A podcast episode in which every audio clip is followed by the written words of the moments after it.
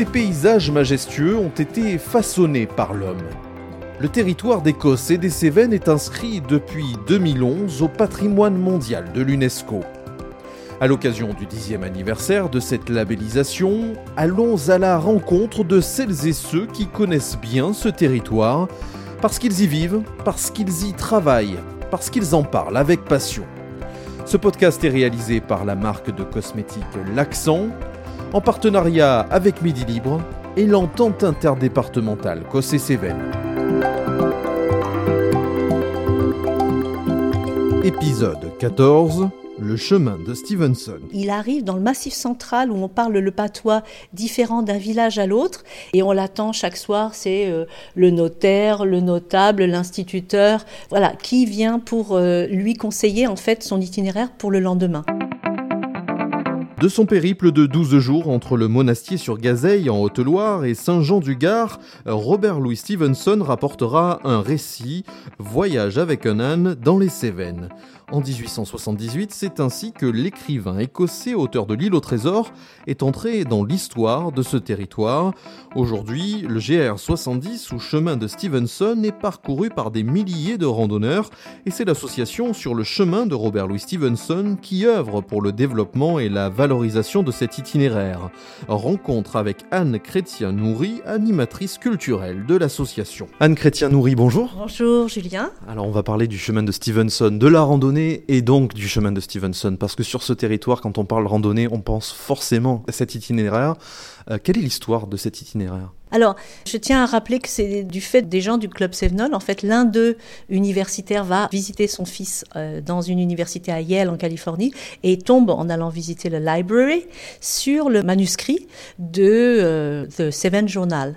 Et en fait, on est en 76 et il décide en fait qu'à deux ans du centième anniversaire, c'est une occasion inespérée de republier ce récit de voyage et d'en être le point de départ de la célébration du centième anniversaire du passage de Stevenson. Donc en 1978, j'ai assisté ici à euh, la célébration organisée par le Club Sévenol pour dire voilà, ça pourrait être un fil conducteur de développement local. Avant d'en arriver au, développement local à travers ce sentier, il y a eu effectivement ce récit, 1878. Dans quel contexte on est là? En fait, c'est le fils d'une famille presbytérienne, donc il a été confronté euh, aux protestants assez violents en Écosse, et donc il a vraiment réfléchi à la différence entre protestants, catholiques, etc.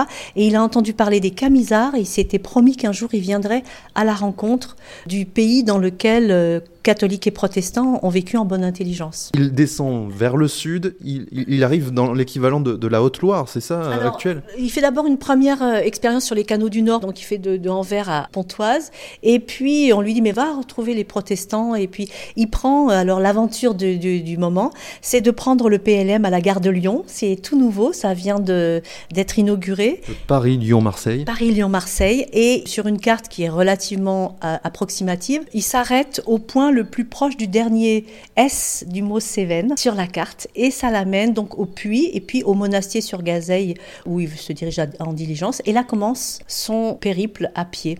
Alors on lui dit de là mais mon pauvre monsieur vous allez vous faire détrousser par les brigands, vous trouverez pas non plus d'auberge, vous trouverez pas euh, de nourriture etc. Ce qu'il décide en fait à acheter sa monture, il se trouve que c'est une ânesse qui s'appelle Modestine et vous savez Modeste c'est comme modeste en français et en anglais, et in, c'est auberge. Donc en fait, la modestine, ça lui permet d'assurer son autonomie en partant avec euh, cette ânesse sur laquelle il fait euh, coudre des peaux de mouton dans lesquelles il met son nécessaire et qui lui permettra de dormir sous la lune avec le sac de peaux de mouton. il est l'inventeur du premier sac de couchage.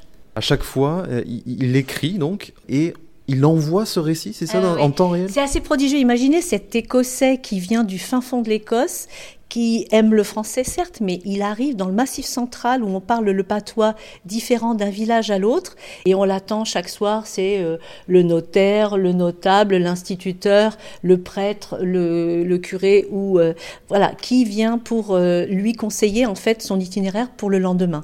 Donc il se fait comprendre ainsi et s'intéresse à ces gens et se fait comprendre pour trouver son chemin direction des Camisards. Ces rencontres, ces paysages, ça nourrit le récit. Ah, c'est ça. Il découvre les paysages et hum, s'intéresse à ceux dont les gens vivent.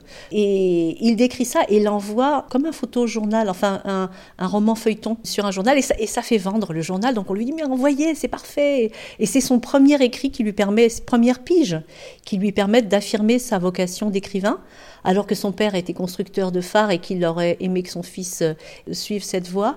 Et voilà, il affirme sa détermination d'écrivain. Un siècle plus tard, on s'intéresse à nouveau à ce récit, à mhm. cet itinéraire, et pour le coup, on cherche une manière de, valoriser cet itinéraire. C'est ça. Et le support idéal, c'est le descriptif en fait de son voyage qu'il a d'abord envoyé donc à ce journal et qui en fait prend une cohérence parce que partout euh, on le renseigne sur les modes de culture, sur euh, la façon dont on a planté les bois, etc.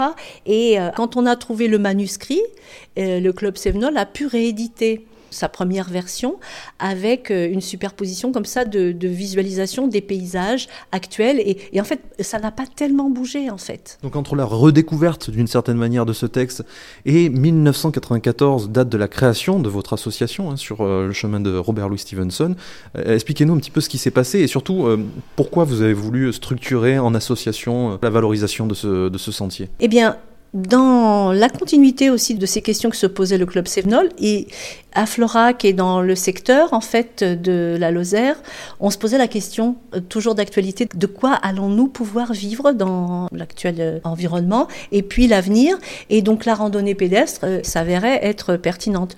Donc on a repris le tracé et puis la première formule de topo guide que le club Sévenol avait réalisé rien que sur ses écrits pour savoir par où il était passé et à partir partir de là, on a pu définir que ce serait un axe idéal de développement.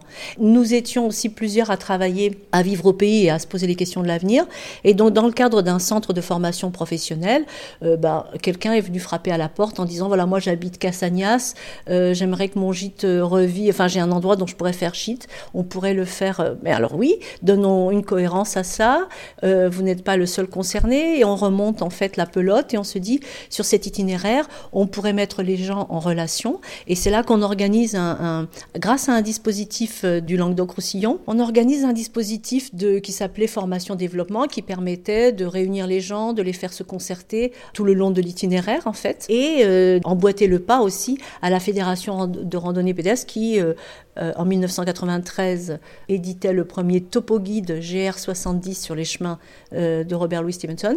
Et l'association s'est créée dans le prolongement avec une expérience qui a euh, mobilisé à peu près 80 personnes par voie de presse. On a demandé aux gens de répondre si oui ou non ils seraient intéressés de développer de l'accueil, de l'hébergement, de la restauration, des services qui pourraient assurer une certaine continuité pour que le chemin soit praticable. Et petit à petit, on est passé de 5, 10, 15 hébergeurs. Aujourd'hui, nous sommes 200 entreprises et des, villages où on nous dit si le Stevenson n'existait plus, le village n'existerait plus. Quelle profession on rencontre Des hébergeurs, des restaurateurs, le transport des bagages par exemple, mais aussi l'animation, la rencontre culturelle, c'est aussi des voyagistes.